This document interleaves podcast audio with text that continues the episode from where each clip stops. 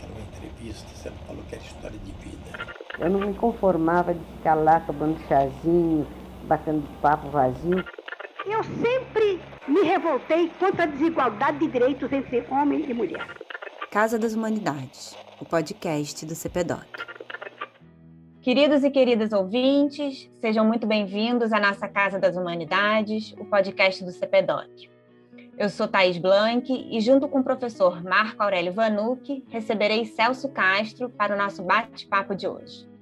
Celso é professor titular e diretor do CPDOC, doutor em antropologia social pelo Museu Nacional e acaba de publicar pela editora FGV o livro Além do Cânone para ampliar e diversificar as ciências sociais. Obrigada, Celso, por estar aqui com a gente hoje, nos dar a oportunidade de falar sobre esse belo livro que já vou adiantando também que possui uma bela capa inspirada na ilustração do artista uruguaio Joaquim Torres Garcia, que leva o nome de América Invertida. Infelizmente, nossos ouvintes não podem ver a capa, mas depois a gente vai até falar um pouquinho sobre isso.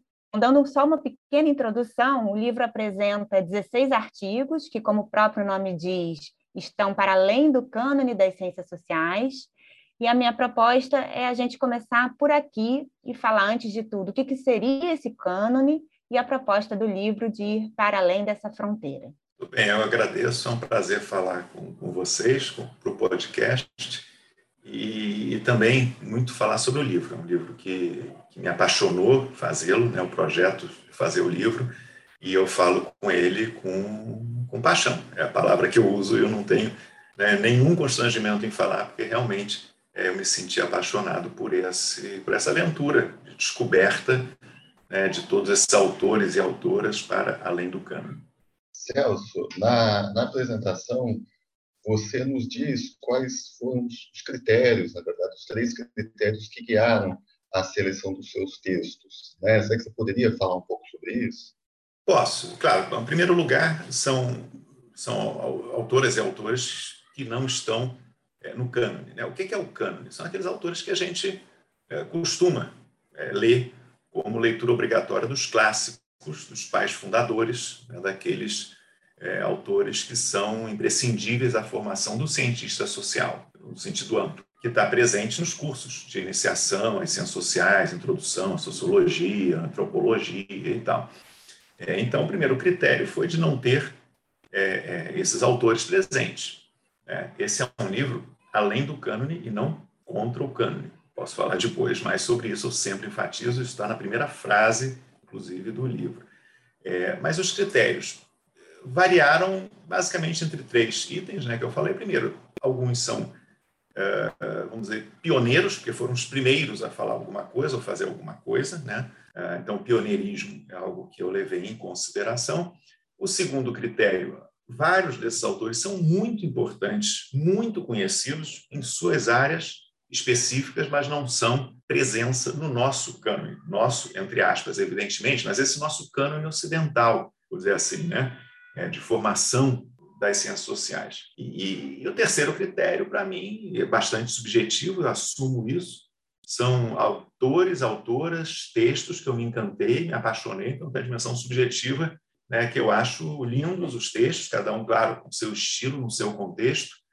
Ah, alguns autores, vamos dizer, cumprem eh, esses três critérios, outros um ou dois deles, mas é, foi isso que me guiou, basicamente. Celso, para ficar ainda um pouquinho nessa temática do cânone, na apresentação do livro, você conta que você, ainda como jovem cientista social, lá nos anos 80, você lia, né, você era apresentada aos três pais fundadores nos cursos de Ciências Sociais, de Introdução às Ciências Sociais, né, Marx, Durkheim e Weber. Aí eu queria que você falasse um pouquinho desse contexto de que forma o livro vai inovar em relação a esse contexto dos anos 80. É, eu, eu, comecei minha graduação em 1981 em Ciências Sociais de FIX. E, enfim, as graduações em Ciências Sociais, quer dizer, os cursos de Ciências Sociais em geral, podia ser também cursos de comunicação, serviço social, filosofia, história também, né? mas enfim, que lidam com uh, os textos clássicos né? Quer dizer, aqueles predecessores que já morreram, mas que são fundamentais para se conhecer, para se formar e se informar né, minimamente no que é essencial para as ciências sociais. Introdução à sociologia, ou sociologia 1, ou coisa do gênero, era sempre Marx Weber Durkheim. Isso ampliou-se um pouquinho, entrou Zimmel. Né? É, tirando esses três é, ou quatro pais, pais fundadores, vejam a palavra, que é que se lia como obrigatório em sociologia, antropologia e ciência política. Né? Podia ir de Comte, Tocqueville, uh, Malinowski, Radcliffe Brown, Evans Pritchard, Levi Strauss, uh, na sociologia, enfim, um monte de autores, não vou aqui ficar falando, mas Goffman, é, é, enfim, autores, estou falando aqui dos, dos, dos clássicos, né, já falecidos. Evidentemente, você pode usar nessas biografias textos contemporâneos de autores vivos que estão discutindo temas que esses é, pais fundadores ou esses grandes nomes fizeram. Agora, esses nomes todos que eu citei, é o que é de comum neles? São todos homens, são todos brancos, são todos europeus ou norte-americanos. E isso é a regra. Até hoje, até muito recentemente. Né? Em alguns cursos específicos, você tem uma renovação muito grande nas últimas décadas em algumas áreas. A crítica feminista, pensamento decolonial, epistemologias do Sul, toda a questão racial, entendeu? Mas muitas vezes ficam, primeiro, é, limitadas a esses, vamos dizer, nichos, sem nenhum preconceito. É ótimo que tem essas especializações, são necessárias, mas você tem, por exemplo, livros de sociólogas mulheres, ou livros né, de pensadores africanos. Né?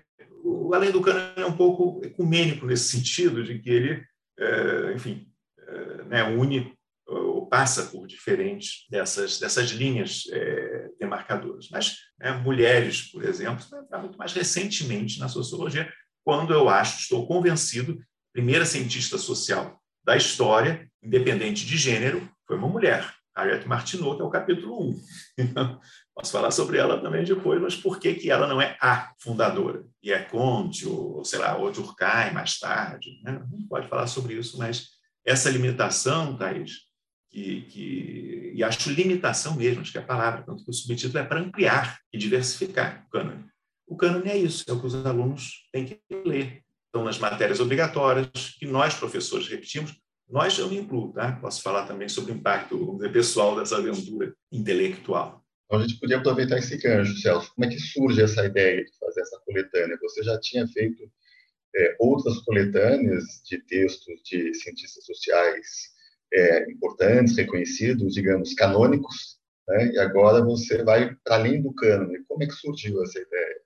Marco, para ser muito sincero, eu não sei, eu não me lembro. Eu já tentei, eu fico perguntando para minha mulher, Verde, você se lembra como é que foi? Eu sei que a ideia surgiu, ela não foi uma encomenda, uh, e, e, eu comecei, no início eu tinha uh, três ou quatro, uma listinha que passou para sete, para onze, foi crescendo, chegou até 18. Depois tive que tirar dois por razões editoriais, eram 16. É, eu não me lembro. Eu não sou um pesquisador, né? eu mencionei aqui algumas linhas de renovação das ciências sociais muito fortes nas últimas décadas, muito bem-vindas, né? perspectiva feminista, decolonial, a questão da raça. É, eu não sou especialista em nenhum dessas, é, dessas, é, desses movimentos de, de renovação. Então, de fato, eu não sei. O que eu sei é que quando começou, eu fiquei assim, apaixonado pelo projeto. Fiquei três meses que eu, fazia pouco mais né, do que pesquisar e, e, ler muito, tive que ler muito sobre esse autor. E eu não sinto nenhuma vergonha de dizer que se eu comecei minha graduação em Ciências Sociais em 1981, ano passado, eu tinha 40 anos. Quer dizer, eu concluí a graduação, fiz mestrado, doutorado, tornei-me pesquisador, professor, professor titular, publiquei vários livros. Carreira acadêmica bem sucedida, sem, sem, sem falsa modéstia. Né? É, e eu nunca tinha ouvido falar desses autores. Já com 57 anos, ano passado, quando comecei esse projeto, e, e o que me impressiona é, é isso. Isso não é uma característica minha individual, não. Basta ver os livros que existem disponíveis para os clássicos das ciências sociais, os pais fundadores dos textos clássicos. Né? Enfim, não vou aqui citar, mas eu mesmo, como você disse, organizei, a pedido da editora Azar, e aí foi uma encomenda, um pedido, uma coleção chamada Textos Básicos, os textos básicos de sociologia e de antropologia. Foram publicados há alguns anos atrás, são livros muito usados, muito elogiados, várias edições.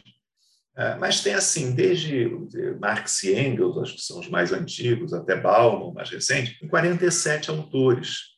São 46 homens brancos europeus, uma mulher, Ruth Benedict. Quer dizer, essa é a regra se você pegar os livros, repito, que não, não se limitam a um recorte específico, e aí nós temos já alguma renovação, pequena ainda, mas que coloquem essas pessoas no cânone, ou como no centro, como algo necessariamente formativo. não estou dizendo que são esses 16 autores e textos necessariamente, tem uma dose subjetiva minha, mas, sem dúvida, eu acho que a grande maioria deles poderia e deveria estar até pelos temas, né? que tem alguns temas que são transversais, está organizado em forma cronológica de publicação dos textos, mas tem temas transversais que são fundamentais hoje em dia. Para aprofundar um pouquinho nessa questão da diversidade de gênero do livro, né? O livro tem a presença de muitas mulheres, tem homens também, tem uma diversidade geográfica que a gente pode falar sobre ela depois. Mas você lá abre o livro com esse texto que se já citou aqui da Ariette Martineau, que você chama de fundadora das ciências sociais, então, para quem ainda não tem o livro, o nome do artigo é Como Observar a Moral e os Costumes, um artigo de 1838. Talvez você pudesse dar uma palhinha para a gente desse artigo e falar também um pouquinho sobre a Marianne Weber, é, que você chama muito além da mulher de Marx, né? que está com um artigo Autoridade e Autonomia no Casamento, um artigo de 1912. Então, artigos ali do final do século XIX, início do século XX, escrito por mulheres, se puder falar um pouquinho deles para a gente. Tá, ótimo. Dos 16 capítulos, sete são de mulheres. É, o primeiro que abre é Harriet Martineau, uma inglesa, é, que eu simplesmente digo que é a primeira cientista social. Para mim, é a primeira cientista social. É, o que, é ser cientista social? Né? Obviamente, a gente pode encontrar é, artigos ou autores que tiveram alguma forma de pensamento social antes disso. Mas eu não vou voltar aqui a Heródoto dizer que ele era um investigador social. Né? Vamos dizer, para criar uma ciência social, acho que precisa basicamente duas coisas. Primeiro, você ter uma proposta metodológica, tá? né? como fazer. E segundo, ter um trabalho empírico mostrando como se faz, ou na ordem inversa. Tá? Isso, por exemplo, Durkheim vai fazer. Durkheim, né, ele cria cadeira de sociologia, ele publica em 1895, se eu não me engano, as regras do método sociológico, regras do método sociológico, né? E ele publica o suicídio, ele tinha publicado a divisão social do trabalho, quer dizer, textos empíricos de pesquisa seguindo este método. Agora, a Harriet Martineau, que é contemporânea do Conte, tá? em 1837, um ano antes desse texto, ela publicou dois volumes de uma obra espetacular, é a única palavra que eu uso, porque ela é fruto de uma viagem de dois anos aos Estados Unidos de uma mulher sozinha, sabe, sozinha. Ela não foi acompanhando o marido, foi para lá transferido, diplomata, nem nada. Ela foi para investigar, para conhecer a sociedade americana. Ela tinha um problema auditivo enorme, usava uma corneta acústica, quase surda, e ela, durante dois anos, viajou por todos, todo o território dos Estados Unidos viajou de carruagem, de trem, entendeu? todas as formas. Entrevistou o presidente americano, entrevistou escravos, escolas, penitenciárias, tudo isso. Escreveu dois volumes de uma obra chamada Sociedade na América, que é contemporânea do Democracia na América do Tocqueville. Agora, por que, que o Tocqueville é tão conhecido, e o é merecidamente, e por que, que a Martineau não é? Publicou na mesma época. Só para terminar sobre a Martineau. Ela, eu falei, é contemporânea do Augusto Comte. É, de fato, ela conheceu, o Comte tinha escrito o Sistema de Filosofia Positiva, talvez a maior obra, dele. É, ela pegou, fez uma síntese bastante livre, ela diz no prefácio, e é bastante livre mesmo, sintetizou das seis mil páginas, sei lá, em mil páginas, ou quatro mil para mil páginas, perdão.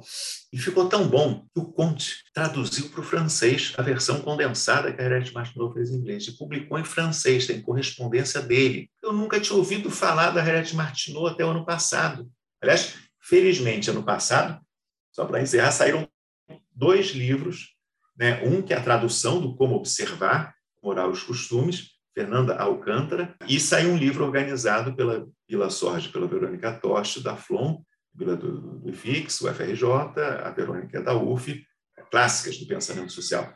Ela, para mim, é a primeira cientista social da história, ponto. Um livro impressionante como se deve fazer pesquisa social, a condição dela como mulher, como sozinha, como problema auditivo, como é que isso influencia o campo dele, os preconceitos que a gente tem que se despir, como é importante observar desde brincadeira de crianças, entendeu? Até as leis, as coisas mais esotéricas, vamos dizer assim, de uma sociedade. É, é, impressionante. E Celso, só para quem está ouvindo a gente não achar que é um livro apenas com bibliografia uh, de mulheres, né? Ele é um livro que também se propõe ir além do cânone é, de um cânone ocidental. Né? Então, você traz autores como Masao Murayama, com esse texto, Teoria e Psicologia do Ultranacionalismo, que é um texto de 1946. Você traz Yoshimi Takeuchi, não sei se é assim que fala o nome dele, Ásia como Método, que é um texto de 61. Então, se pudesse falar um pouco também essa, dessa escolha, né, para além é, é, da questão do gênero, como você uh, qual foi esse traçado que você fez para sair desse território mais ocidental? Né? Como foi essa busca para encontrar esses outros autores? É, como eu disse, o nosso cânone é majoritariamente, quase exclusivamente, até, até muito recentemente, composto por homens brancos, europeus ou americanos, norte-americanos, né? norte canadense. É, enfim, então, os autores que estão no livro não são as três coisas você pode dizer, ah, tem uma mulher branca, que é a Mariane Weber, europeia, é, não é homem, é mulher. Mas, enfim, também eu não procurei fazer uma, uma, uma divisão milimétrica segundo. Como eu disse, vários autores eles são não ocidentais. São homens, por exemplo. Né? Você falou do, do Yoshimi Takeuchi, é, Masao Murayama, é, tem o Jalal al-Ahmad, é maior intelectual iraniano, talvez muçulmano, muito conhecido no seu mundo e que eu nunca tinha ouvido falar de Jalal al-Ahmad. Né? Ou, mesmo uma mulher na sul-africana, do sul da África, o marido da Cooper, é branca, mas nascida no sul da África. Vários contemporâneos, colegas dele, são conhecidos na história da antropologia e ela ficou esquecida. Né? Enfim, veja só, eu encontrei muita bibliografia, ou menção à bibliografia, que está em persa, em japonês, em mandarim, em coreano, em, sei lá, em outras línguas, em hindi, eu deve ter coisas maravilhosas que a gente não consegue nem, né? Porque a gente pode ter acesso a inglês, francês, alemão, um pouco, italiano, mas fora disso, entendeu? O que tem em outras línguas, a gente não consegue nem saber. Então, além do cânone, é muito maior. Acho que é a ponta de um iceberg que nós podemos merecemos e devemos explorar para ter ciências sociais, como diz subtítulos, mais ampliadas, diversificadas uh, e floridas, diria eu também. Celso, antes de terminar, eu não queria deixar de perguntar para você que usos você imagina é, do livro daqui para frente. É, olha, eu, eu, fiz muito pensando, claro, em estudantes né, de ciências sociais, estejam ele em qualquer das áreas das humanidades em geral. Né? Eu acho que esses autores, esses autores, esses textos podem trazer mais qualidade na formação né, do cientista social, das pessoas que têm que incorporar algo das ciências sociais. Eu falo na, na apresentação desses três critérios que eu mencionei, acho que tem um quarto que eu acabei não colocando, mas que ficou muito é, internalizado. Talvez um quinto, se eu tiver ainda tempo de falar, que são assim alguns temas que são importantes e relevantes hoje em dia. Então, acho que esses autores têm como contribuir para essa renovação em relação a temas que nos são muito caros no debate acadêmico hoje em dia. Por exemplo, raça e racismo, tem vários autores que lidam com isso. Condição da mulher, tem várias autoras que lidam sobre isso. É, visões alternativas ou perspectivas diferentes sobre modernidade, como processo histórico. Né? Vai ver o Jalal Ahmad, é, o Takeuchi, o Murayama, quer dizer, são visões alternativas da modernidade, muito importantes, creio eu, ou sobre pesquisa social, né? a inserção, os cuidados, então tem a Martineau, tem o da Cooper, então, então são temas que são muito caros hoje em dia. Esses autores podem ter tratado de outros temas que não são vistos como tão relevantes hoje em dia. De fato, respondendo novamente a pergunta, eu acho que são autores é, que não é apenas um resgate em termos de merecer ter uma, né, uma marca lá em algum ponto da trajetória desse sucesso. Eles nos ajudam a ter uma visão melhor do mundo, da realidade social hoje em dia. E é por isso que eles podem enriquecer, alargar, diversificar, ampliar, colorir o nome positivo que se dê às ciências sociais. Então, eu espero que isso, Marco, ajude a formar uh, jovens com uma visão mais ampla, ou colegas já velhos, né, de estrada, como eu, a renovar algumas coisas que, pessoalmente, eu me sinto muito feliz de ter descoberto o tamanho da minha ignorância. Isso aos 57 anos, ano passado, já professor doutor, titular, vários livros, aquela coisa. Como eu sou ignorante. Ao invés de me sentir diminuído por isso, eu me senti muito contente de perceber, isso é a ponta do iceberg, como existe coisa maravilhosa a ser descoberta. Então, também, eu espero que, para além da formação, tenha uma revolução em termos de encontrar autores né, de visitar perspectivas diferentes e de enriquecer as nossas ciências sociais, que são tão fundamentais para a compreensão do nosso mundo, da nossa realidade. Maravilha, Celso. Só é, antes de encerrar, eu prometi aos ouvintes que a gente falaria um pouquinho dessa linda capa que acompanha o livro. É uma capa, acho que inspirada, ou é a própria ilustração né, do artista uruguaio Joaquim Torres Garcia que leva o nome de América Invertida. Se puder falar um pouquinho dessa escolha, como que ela dialoga com o tema do livro? Posso, eu achei a capa linda desde o início, sou apaixonado também pela. Bom, vocês viram que sou apaixonado por tudo, né? pelo livro, pelos autores, autoras, textos, podia falar aqui um podcast sobre cada um deles, mas enfim, espero que alguns ouvintes se animem, eu acho que vale a pena ter esse livro e lê-lo todo. Mas a capa é o que sugeri é, esse desenho. Tá? É, e quando chegou a primeira prova, que eu olhei, disse, não, é a primeira e última, porque está maravilhoso, não muda nada. É, é, o Joaquim Torres Garcia é um artista uruguaio, muito importante no Uruguai, é, não só no Uruguai, mas, enfim, pouco conhecido de nós.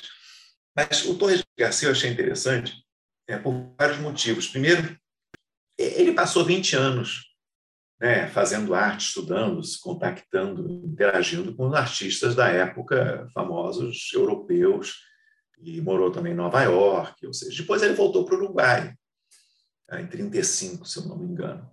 E, ou seja, ele participava dessa elite artística mundial, convivia, não era contra o cânone artístico, vamos dizer, ocidental. Como esse livro não é contra o cânone. O cânone é muito bom, você deve ler Marx, Weber, Foucault, Levi-Strauss, deve ler isso sim, tá?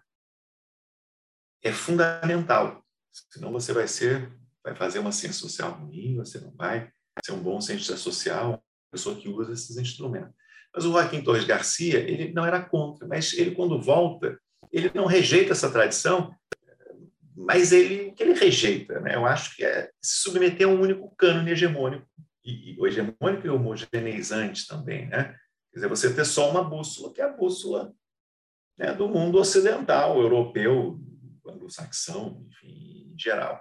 E o Torres Garcia, acho que com esse desenho é, da capa toda, é, mas é, ele nos provoca. É um você olha, e as várias pessoas já escreveram pelos, pelo, pelas mídias sociais e tal. Ah, que ótimo, mas por que está de cabeça para baixo? Se não está de cabeça para baixo, porque vejam só, o mundo é redondo, a Terra é redonda, claro, tem os terraplanistas aí que acham que não é, mas eu acho que é redondo. E você tem um problema de, bom, qual é a convenção? O que é estar tá para cima, para baixo, norte, sul? Dizer, a história da cartografia, ela também é uma história marcada né, por questões geopolíticas, de hegemonia e tal. O que é que está em cima, o que é que está embaixo? E é, o que é que está, portanto, no norte, no sul. Quer dizer, a gente está acostumado a ver um mapa mundi que é deformado a partir de que ponto? Europa Ocidental. Este é o nosso mapa mundi.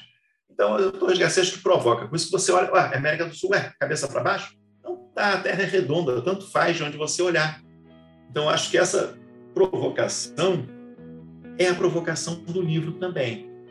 Obrigada, Celso. Obrigada por conversar aqui com a gente sobre esse livro lindo. Então, lembrando aos ouvintes, ele está nas livrarias, pode ser comprado pela internet também. Além do cânone, para ampliar e diversificar as ciências sociais, lançado pela editora FGV, agora nesse ano de 2022.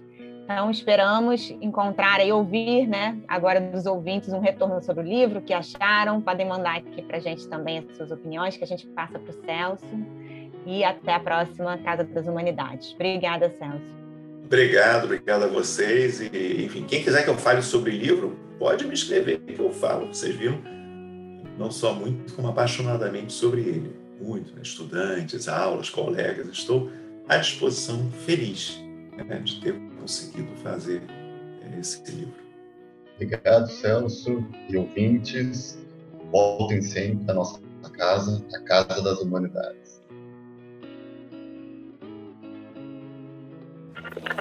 As manifestações expressas pelos realizadores e participantes deste podcast representam exclusivamente as opiniões de seus autores, e não necessariamente a posição institucional da FGV.